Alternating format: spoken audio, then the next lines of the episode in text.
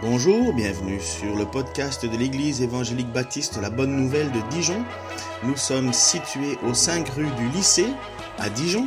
Vous pouvez trouver des informations sur notre Église sur le site internet www.la-bonne-nouvelle.org.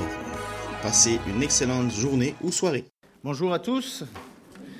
Alors, euh, au niveau des annonces, eh ben, euh, c'est euh, études bibliques. On continue sur, euh, sur Timothée. On est au chapitre 6. donc ça sera mardi soir à 19h30. Alors je ne sais toujours pas en fait si on va le faire en présentiel ou pas. je n'ai pas décidé et j'ai oublié de décider. sinon, ça sera sur Zoom.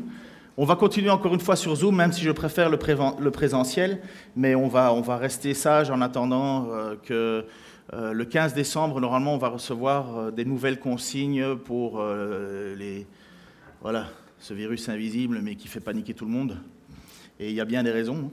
Alors, donc, je, vous dirai quoi pour mardi. Au niveau des annonces aussi, nous avons le 12, une collecte alimentaire qui va se passer à l'Aldi. J'ai oublié le nom de la rue à point carré. Alors Bernadette, euh, elle, a, le nombre de personnes euh, euh, requises, hein, je crois, Bernadette?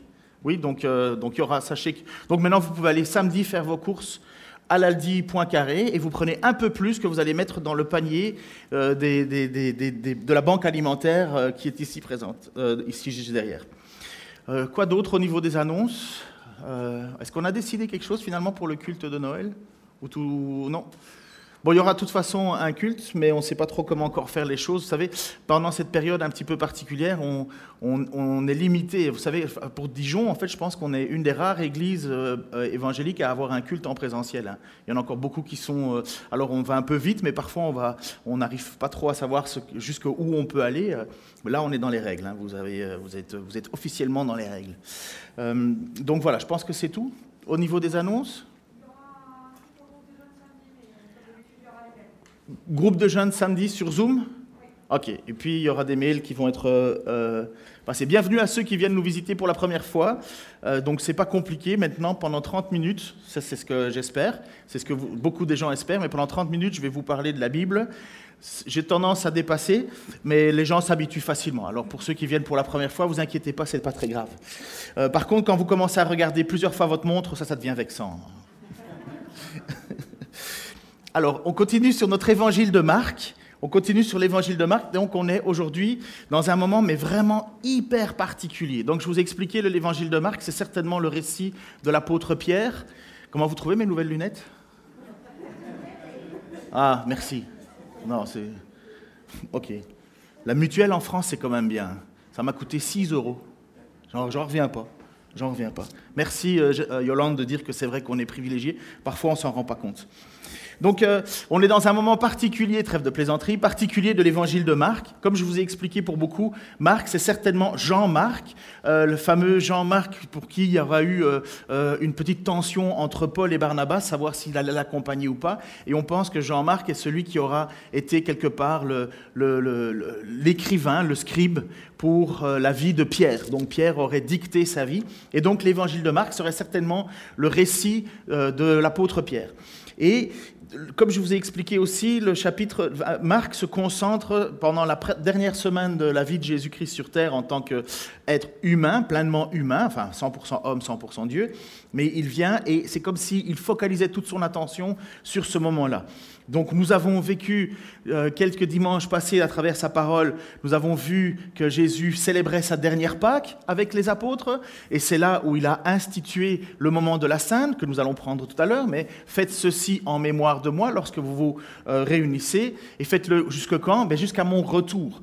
Euh, nous avons vu que c'était un moment très particulier dans lequel Jésus, avec ses apôtres, ont chanté le psaume 108, certainement, Jésus a chanté, euh, Jésus chantera, et peut-être que Jésus chante au ciel, je n'en sais strictement rien à ce niveau-là, mais nous savons que nous chanterons, donc chanter est véritablement quelque chose que Dieu apprécie, son peuple qui le loue, qui le chante, et en même temps, il y a de la joie pour nous de pouvoir le faire.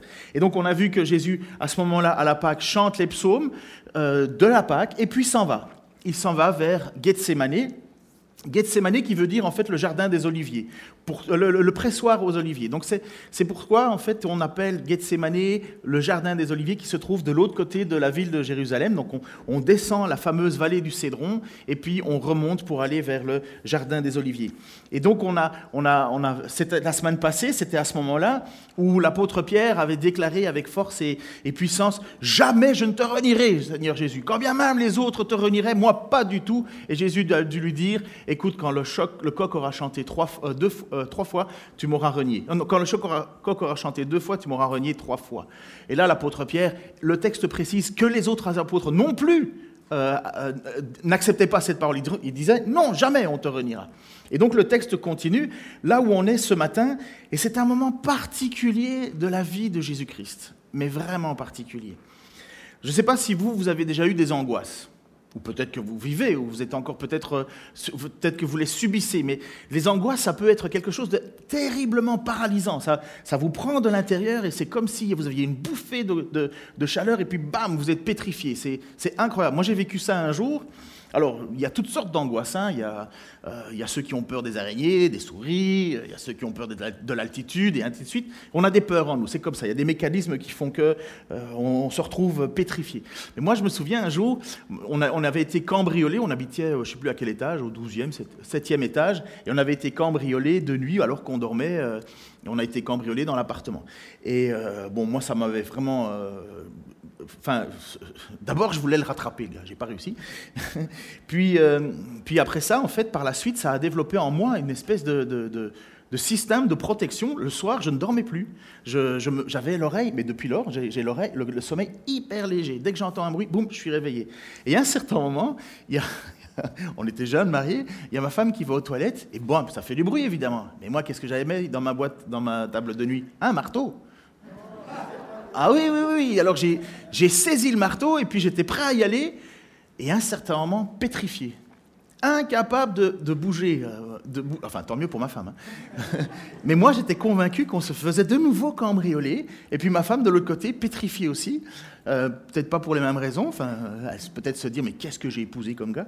Mais, mais donc, moi, j'étais là. Et je peux vous dire que c'est la première fois de ma vie que j'ai découvert ce que c'était que d'être pétrifié. Tu ne bouges pas. Tu veux faire quelque chose, mais tu ne bouges pas. Tu es, coincé. Et tant mieux. Il faut dire merci Seigneur. Hein. Il assassine sa femme en croyant que c'est un voleur. Ça passe bien dans les, revues euh, spéciales, mais ça déchire le cœur quand même. Mais euh, bref, donc euh, voilà. Moi, je me souviens de ce moment-là. Il y a des angoisses encore aussi qui sont liées à des stress. Euh, bon, les étudiants connaissent ça. Euh, Lorsqu'il faut euh, passer un examen, il y, en a qui, il y en a qui se tenaient plus, il y en a qui allaient vomir, et ainsi de suite. Il y a du stress, on se rend compte que ça, ça a une force physiologique forte contre nous, sur nous. C'est rare d'avoir des vrais stoïques, des gens qui sont euh, complètement amorphes. qui pour eux, ils pourraient faire n'importe quoi, un, un, avion pourrait tomber à côté, ils ne bougeraient pas. C'est super rare. Et euh, je ne sais même pas si c'est ça le, secret de la vie, parce que voilà, en général, ces gens sont tellement déconnectés qu'on ne sait même pas si on a un effet dans leur vie, euh, s'ils nous aiment, s'ils nous aiment pas. Enfin, bref, on se retrouve là avec Jésus qui, lui, va vivre un moment de stress, je crois, qui a atteint des sommets inégalés. Euh, au point que le texte biblique va nous dire que Jésus était tellement stressé par ce qu'il vivait, tellement pris par la difficulté qu'il en a sué des gouttes de sang. Alors j'avais appris le mot qui existait, parce qu'il y a un mot euh, magnifique, euh, euh, scientifique, qui explique qu'il y a bien une, réaction physiologique qui se fait dans le corps, que le stress peut être tellement intense que les, vaisseaux capillaires sautent et qu'on peut commencer à suer du sang. Et donc Jésus est là, dans cette situation, dans une angoisse tellement forte que son corps réagit. Mais d'abord, avant de dire ça, il faut savoir un peu qui est Jésus. Alors je fais un tout petit flashback. Jésus est né d'une fille vierge. Ça veut dire qu'il n'a pas eu de relation sexuelle entre Joseph et Marie pour que Jésus naisse. C'était une promesse, et si vous voulez savoir la raison pour laquelle Dieu fait ça, afin que le, le péché ne soit pas transmis à Jésus-Christ. Il n'y a pas eu de relation sexuelle entre un homme et une femme, il est né de l'esprit, de la volonté de Dieu, de la même manière que Adam est né de la volonté de Dieu. Ça veut dire que c'est pour ça qu'on qualifie souvent Jésus de deuxième Adam il est né non pas d'une relation qui est teintée du péché, pas que la relation sexuelle est teintée de péché si c'est en dehors du mariage, ça oui, mais, mais, la relation sexuelle n'est pas un péché, c'est un plaisir que Dieu donne d'ailleurs, mais là, il y, a, une, transmission de la chair qui se fait. Et là, Jésus, lui, n'a pas ça. Donc déjà, sa naissance est miraculeuse. Deuxièmement, il n'a jamais commis de faute devant Dieu. Là, on est tous disqualifiés. Vous pouvez imaginer être au-dessus, mais la réalité, c'est qu'on sait très bien, si on est honnête avec nous-mêmes, que nous n'obéissons pas parfaitement à la loi de Dieu, quand bien même nous le voudrions. Donc il, est, il n'a jamais été commis de faute devant Dieu. Il a toujours été irréprochable. Il a toujours parlé sous l'autorité de Dieu. Jamais il a dit euh, moi je dis mais Dieu dit. Ça c'est souvent. Moi j'ai déjà. Enfin, si vous êtes si vous avez l'habitude de vivre un peu dans le milieu chrétien, vous avez cette phrase habituelle qui n'est pas exclusive au milieu chrétien. Moi, je pense que. Moi, je. Ah oui, Jésus n'a jamais fait ça. Jésus a toujours dit Mon Père a dit. Donc, on se retrouve devant cette situation où il est toujours sous l'autorité de Dieu. Il a aussi toujours, il n'a jamais eu, pardon, à regretter une seule parole ou une action. Moi, je regrette au moins deux paroles sur trois. Euh, quand je vois les effets que ça fait, euh, je dis, euh, mais, pourquoi tu te mets dans cet état-là? Mais tu te rends pas compte de ce que tu as dit? Moi, Je fais, non, qu'est-ce que j'ai dit? Bon, il n'y a que les, hommes mariés qui connaissent ce genre de problème. Il n'a jamais eu à regretter une seule de ses paroles, une seule de ses actions. Il domine sur tout. Il a autorité sur tout. Tout au long du texte biblique, nous voyons que Jésus a même autorité sur les démons. Les démons se, se, jettent à ses pieds. Il, il, il a autorité sur tout. Il a autorité, nous l'avons vu, sur les éléments, euh, puisque les apôtres étaient, étaient certain moment dans une barque, et dans cette barque, cette barque a été ballottée par le vent, la tempête, et à un certain moment, et Jésus a simplement dit, calme-toi, la tempête s'est calmée, et le texte nous dit que les apôtres étaient même un peu stupéfaits en disant, mais qui est cet homme qui a même la capacité de parler au vent? Donc on voit incroyable personnage les apôtres ne sont pas totalement au courant de qui il c'est, mais ils découvrent au fur et à mesure de la marche avec lui qu'ils sont devant quelqu'un d'extraordinaire. Au point que Pierre va dire, euh, Jésus va leur dire, vous voulez fuir comme les autres, vous voulez vous, éloigner de moi? Et Pierre va dire, mais non, à qui irions-nous, Seigneur Tu es les paroles de la vie éternelle, et nous savons, euh, nous savons que tu es l'envoyé de Dieu. Jésus a jeûné pendant 40 jours dans le désert. Le texte nous dit qu'il a jeûné et ni boire ni manger. Au début, je pensais que ce n'était pas possible de, ne pas boire. Et au fur et à mesure que je cherche, parce que le jeûne est devenu à la mode hein, aujourd'hui, et euh, au, fur et à mesure que je cherche, je me, rends compte qu'il y a des, gens qui, se sont abstenus de boissons un long moment. Donc euh, au début, je pensais que c'était uniquement euh, réservé à, Jésus-Christ, mais non. Je pense qu'il y a... Enfin, c'est un haut niveau, là. Hein. mais nous le voyons, nous savons, il a vécu des moments intenses intense dans lequel il était en même temps dans une lutte contre le diable, puisque le diable est venu pour le tenter, et Jésus a toujours tenu bon. Il a tenu bon en citant la parole. Donc on voit que Jésus est un habitué quelque part des choses extraordinaires. Mais ce qu'il va vivre à ce moment-là est d'une intensité phénoménale. Qu'est-ce qui va se passer dans ce jardin de Gethsemane? Je vous ai dit qui, signifie le pressoir d'huile, donc le pressoir à huile, c'est pour ça qu'on appelle le jardin des Oliviers. Magnifique endroit à Jérusalem, si jamais vous y allez, c'est très très beau, et de là vous pouvez voir la ville de Jérusalem, puisque vous êtes de l'autre côté du versant. L'Épître aux Hébreux nous dit que Jésus-Christ est un sacrificateur. Sacrificateur, ça veut dire qu'il amène euh, devant Dieu un sacrifice de pardon pour les offenses. Le texte nous dit, dans l'Épître aux Hébreux, que Jésus est un sacrificateur. Enfin, voici ce qu'il dit. Car nous n'avons pas un souverain sacrificateur qui ne puisse compatir à nos faiblesses. Au contraire, il a été tenté comme nous tous, comme nous en toutes choses, sans commettre de péché. Le texte nous dit que Jésus est plus proche de toi que tu l'imagines. Il n'est pas un être loin de toi qui n'a pas vécu ce que toi tu vis. Non, il a vécu la même chose que toi. Il, a, il sait ce que c'est que la vie humaine, il sait ce que c'est que les difficultés de la vie humaine. C'est pas un Dieu qui finalement tu lui taperais sur l'épaule en disant mais qu'est-ce que tu fais? Tu t'occupes pas de moi, tu sais pas ce que je vis, tu te rends pas compte. Non, c'est un sacrificateur qui sait très bien ce que c'est. En fait, il a même été tenté bien plus que nous pouvons l'être. Et donc le texte de ce matin, nous, on arrive dans le jardin de Gethsemane. Ils arrivèrent au lieu appelé Gethsemane. Jésus dit à ses disciples, Asseyez-vous ici pendant que je vais prier. Il prit avec lui Pierre, Jacques et Jean. C'est le trio classique, hein. ce sont ceux qui étaient euh, présents lors de la transfiguration de Jésus, lorsqu'il a émané de sa puissance euh, céleste. Donc Pierre, Jacques et Jean, et il, il commença, voici ce que le texte dit, il commença à être envahi par la crainte et l'angoisse le saisit. Et voici ce que Jésus va dire, je suis accablé de tristesse à en mourir. Restez ici éveillés. Je ne sais pas si parmi vous, vous avez, si vous avez euh, de la mélancolie parfois en vous. Moi, je suis un gars mélancolique. Et je compense ça par mon côté clown. Comme n'importe quel clown, je suis un clown triste. Mais moi, j'ai des moments où véritablement j'ai des tristesses profondes qui me donnent une seule envie, c'est mourir mettre fin à la tristesse. Et voilà ce que le texte nous dit. Jésus en était triste à mourir. Si quelqu'un perd son enfant, par exemple, c'est une tristesse profonde, une tristesse à en vouloir en mourir. Lorsqu'on se retrouve devant, l'injustice, entre guillemets, du, du hasard, entre guillemets, encore une fois, de quelqu'un qui meurt. Et la réponse va être, mais pourquoi lui et pas moi? Il y a des tristesses qui sont des tristesses profondes.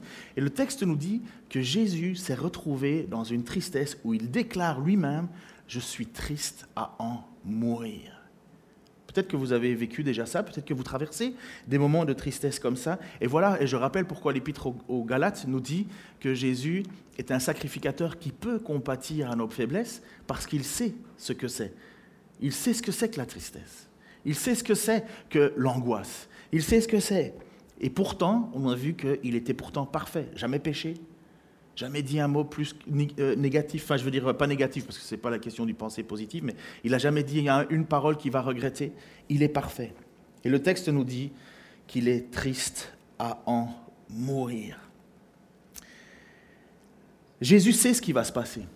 C'est pas comme s'il était dans, dans l'inconnu qui lui ferait courir un peu partout et chercher des informations partout. Non, il sait ce qui va se passer. Il a déjà annoncé qu'il allait à Jérusalem pour être sacrifié. il n'est pas surpris. Il, il savait qu'il allait être trahi. Il savait que Judas allait le trahir. Depuis le début, il le savait. Il savait même que Pierre allait le renier, puisqu'il lui a dit trois fois le coq va chanter que tu m'auras renié. Enfin, deux fois, trois fois, enfin bref, vous avez compris. Mais il, est au courant. Vous savez, souvent, quand on sait que les choses vont arriver, on est, un petit peu plus, entre guillemets, prêt à recevoir le coup. Donc, ça n'enlève pas la tristesse de Jésus. Alors, mais quelle est cette tristesse? Puisqu'il est au courant de ce qui va se passer. Il n'y a pas de surprise. Il sait toutes ces choses. Jésus va même dire dans l'épître de Jean, dans la lettre de Jean, nous allons le voir, il va le dire un peu plus tard, un peu plus tôt, dans son histoire, je suis le bon berger. Je connais mes brebis, et elles me connaissent, comme le Père me connaît, et comme je connais le Père, et je donne ma vie pour mes brebis. J'ai encore d'autres brebis qui ne sont pas de cette, bergerie. C'est certainement nous hein, dans qui il parle là. Qui ne sont pas celles-là, il faut que je les amène. Elles entendront ma voix, et il y aura un seul troupeau, un seul berger. Le Père même, parce que je donne ma vie. Je donne ma vie. Jésus sait qu'il va mourir. Il dit le Père même parce que je donne ma vie, afin de la reprendre. Et écoutez ceci, personne ne me l'ôte, mais je la donne moi-même. J'ai le pouvoir de la donner et j'ai le pouvoir de la reprendre.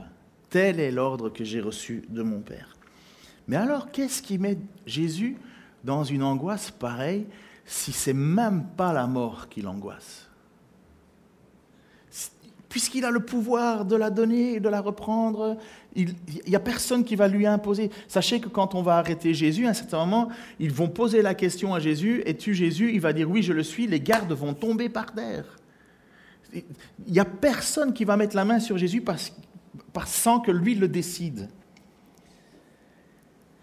Et là, on va regarder un peu plus près ce que Jésus dit.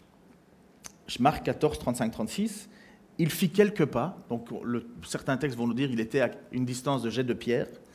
Il fit quelques pas, se laissa tomber par terre et pria Dieu que cette heure s'éloigne de lui si c'était possible. Et voilà la parole, la prière de Jésus, Abba, ça veut dire papa, Abba, Père, pour toi tout est possible. Éloigne de moi cette coupe, cependant qu'il n'arrive pas cependant qu'il n'arrive non pas ce que moi je veux, mais ce que toi tu veux. Éloigne de moi cette coupe. Éloigne de moi cette heure. Mais de quel, de quoi il parle Puisque la mort, pardon, la mort ne lui fait pas peur?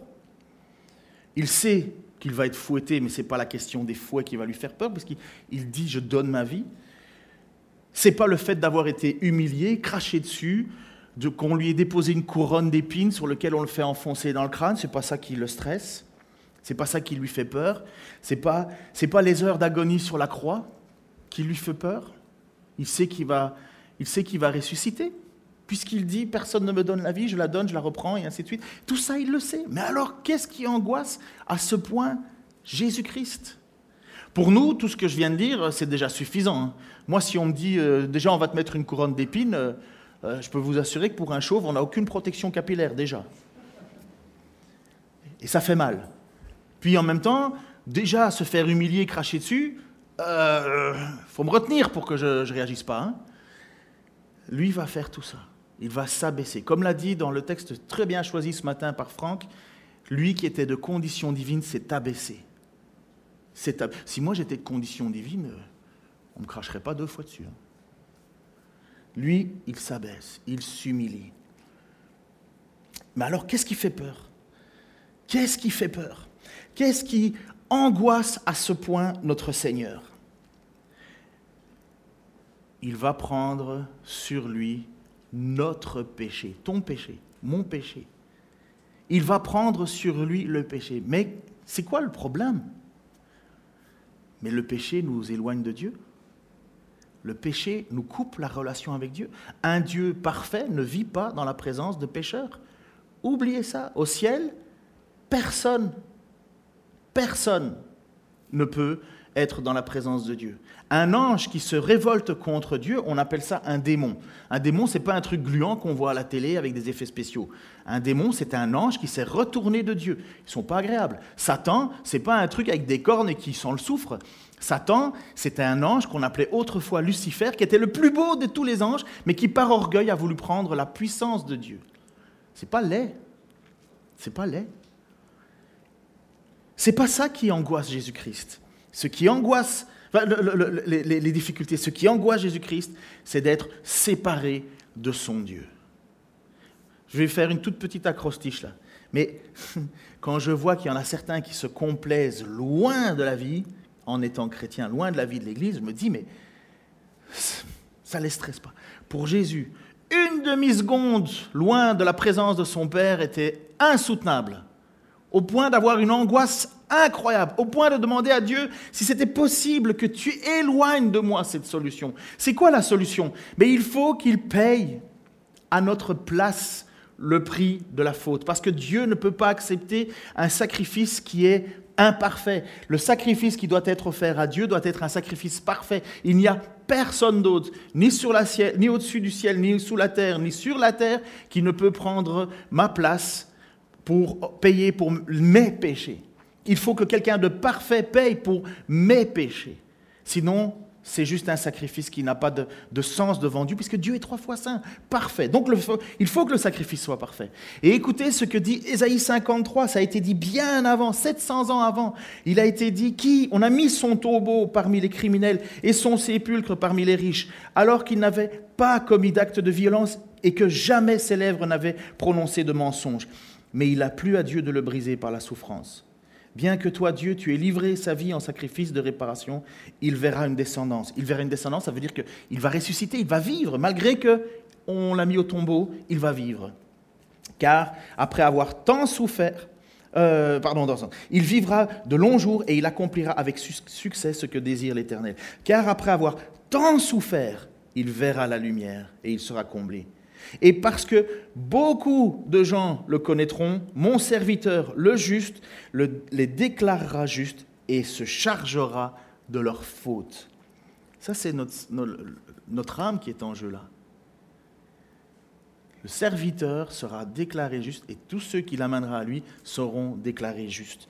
Pourquoi? Parce que ce serviteur celui qu'on a mis au tombeau parmi les criminels alors qu'il n'avait pas commis de faute, lui s'est chargé de leur faute. Voilà pourquoi je lui donnerai une part avec des gens nombreux. Il partagera le butin avec la multitude, car il s'est dépouillé lui-même jusqu'à la mort et s'est laissé compter parmi les malfaiteurs, car il a pris sur lui les fautes d'un grand nombre. Il est intervenu en faveur des coupables. Voilà ce que Ésaïe annonçait 700 ans avant la venue de Jésus. Voilà ce que Jésus est en train de vivre comme angoisse. Et c'est pour ça qu'il demande à Dieu, est-ce que, est-ce qu'il y a un autre moyen? Y a-t-il un autre moyen? Est-ce qu'il y a un moyen d'éloigner cette coupe? Est-ce qu'il y a un autre moyen pour, pour sauver cette multitude? Est-ce qu'il y a quelque chose d'autre qu'on pourrait faire à part moi être séparé de toi? Jésus, de toute éternité, n'a pas été séparé de Dieu. Père, Fils, Saint-Esprit, communion parfaite, unité parfaite. Et voilà que Jésus accomplit ce qui a été annoncé. Lui qui n'avait pas commis de faute, qui n'avait pas commis de mensonge, il a été compté, il a été mis dans un tombeau avec les mauvais. Mais il verra une descendance nombreuse. Le texte de Galates 3, l'épître de Paul aux Galates, qui cite en fait l'Ancien Testament, va nous dire ceci Christ nous a rachetés de la malédiction de la loi. La loi, c'est les commandements que Dieu qui fait que finalement on est jugé, puisque on n'obéit pas à ses commandements, on n'obéit pas à sa loi. On en est même en fait, incapable. Christ nous a achetés, rachetés de la malédiction de la loi, étant devenu la malédiction pour nous, car il est écrit maudit et quiconque, maudit et quiconque est pendu au bois il s'est fait faire malédiction pour nous. Lui qui n'a jamais commis de faute, qui a toujours obéi à son Père, qui était parfait, naissance parfaite, vie parfaite, euh, autorité parfaite, tout était parfait. Mais il a décidé, on n'a pas pris sa vie, il a donné sa vie. Et il a été maudit pour nous. Quand on voit la croix, la croix, c'est pas quelque chose d'anodin. Des croix, il y en a eu plus qu'une fois hein. dans toute l'histoire de l'Empire romain, il y en a plein. Hein. Vous savez qu'à un certain moment, je ne sais plus lequel, je crois que c'est Néron, il, avait crucifié tous des chrétiens le long, d'une route qui amenait jusqu'à Rome et c'était des torches vivantes. Jésus n'est pas la seule croix sur la terre. Jésus n'est pas le seul crucifié sur la terre. Par contre, c'est le seul homme, c'est le seul homme parfait crucifié sur la terre. Et, Dieu dit, dans sa parole, celui qui est pendu au bois est maudit. Et quand Jésus accepte d'aller sur le, de, donner sa vie, il accepte d'être maudit. Non pas pour ses fautes, mais pour les miennes, pour les tiennes, et pour tous ceux qui croiront en lui. Ça veut dire qu'à un certain moment, il y a quelque chose qui se passe. Sauf que ça, coûte quelque chose à Dieu. Ça, ça, va lui coûter sa relation avec, Jésus, avec Dieu. Ça va lui coûter cette intimité. Pourquoi? Parce qu'à partir du moment où il porte le péché des hommes sur lui, séparation avec Dieu. Et ça, c'était insoutenable insoutenable. Et il a lutté, il luttait, lutté. Vous savez ce que faisaient les apôtres pendant ce temps-là? Ils pionçaient. Il revint vers ses disciples et les trouva endormis. Il dit à Pierre, Simon, c'est le nouveau nom de baptême de Pierre, Simon, tu dors? Tu n'as pas été capable de veiller une heure? Veillez et priez pour ne pas céder à la tentation. L'esprit de l'homme est plein de bonne volonté, mais la nature humaine est bien faible. Il s'éloigna de nouveau pour prier en répétant les mêmes paroles. Les mêmes paroles. Seigneur, éloigne de moi cette heure, éloigne de moi cette coupe, mais non pas ma volonté, mais ta volonté. Continue, puis il revint encore vers les disciples. Et qu'est-ce qu'ils font? Ils pioncent. Et il les trouva de nouveau endormis, car ils avaient tellement sommeil qu'ils n'arrivaient pas à garder les yeux ouverts. Et ils ne surent que lui répondre. C'est comme quand on est en classe, là, et le professeur, parce qu'il y a des professeurs qui s'amusent à faire ça, à questionner l'élève qui dort. Monsieur Taylor Et toi, tu es là. Euh, euh, euh, quoi? Vous écoutez pas Si, si, si, si, si, si, si. Qu'est-ce que j'ai dit?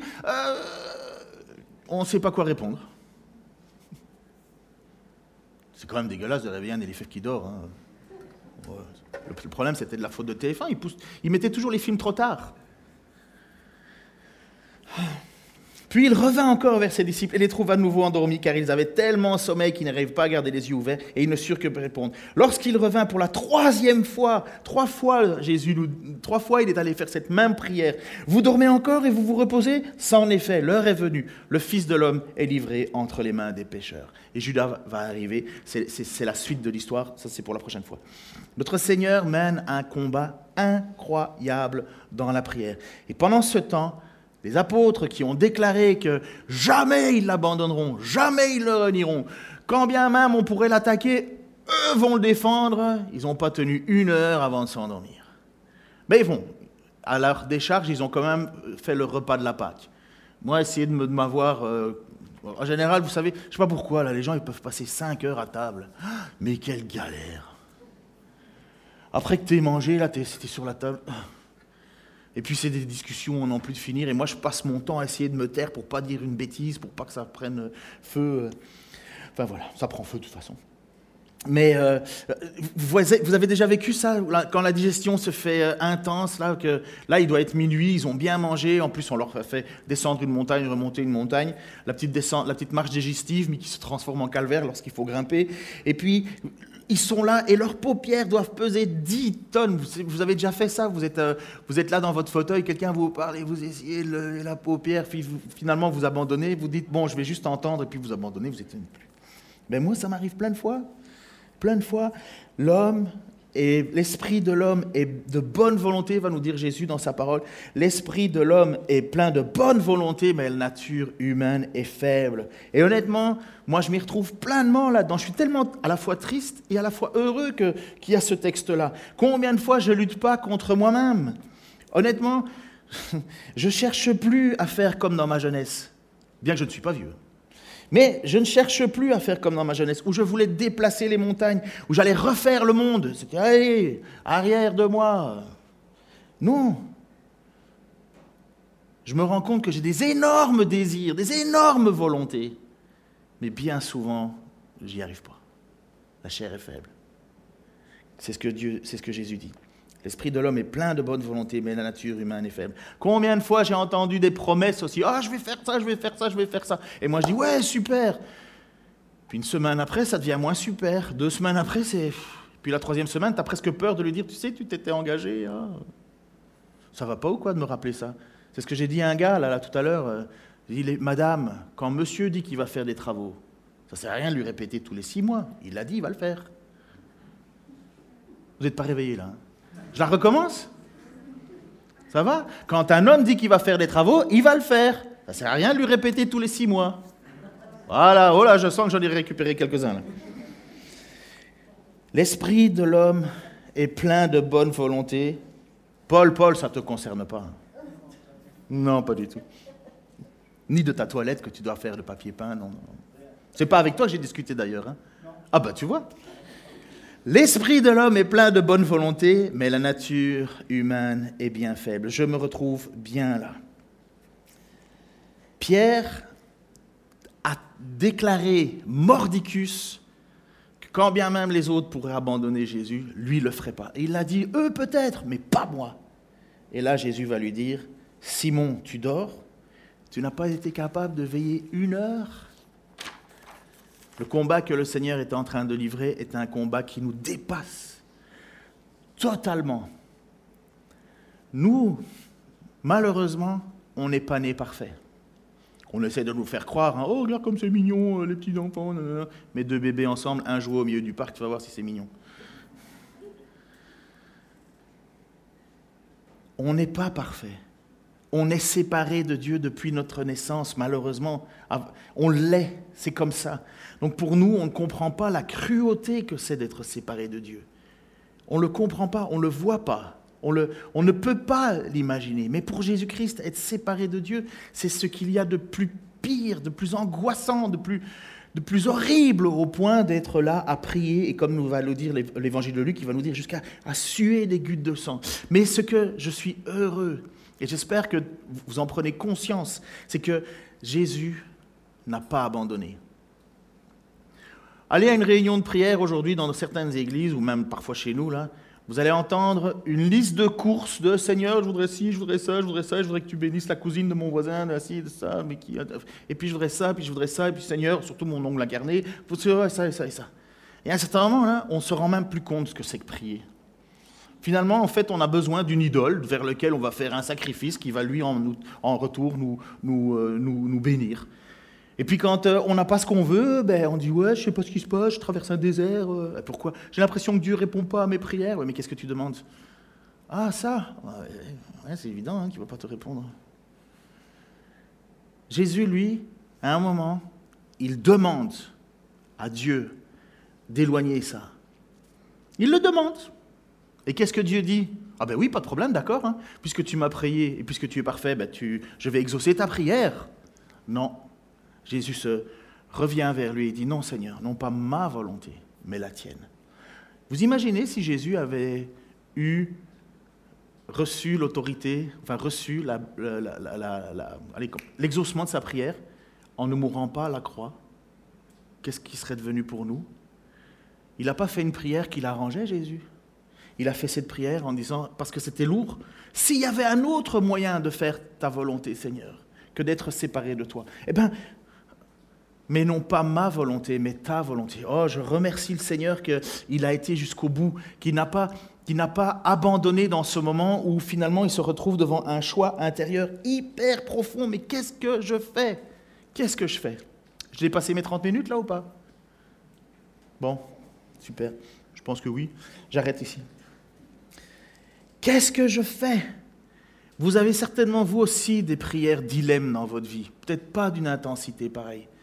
Mais sachez que Jésus-Christ a été aussi dans cette situation. Et moi, je vous encourage. hein.